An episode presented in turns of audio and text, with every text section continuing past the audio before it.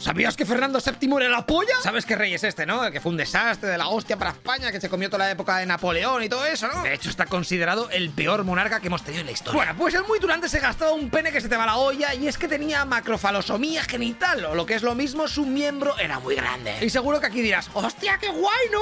¡Qué suerte, qué envidia!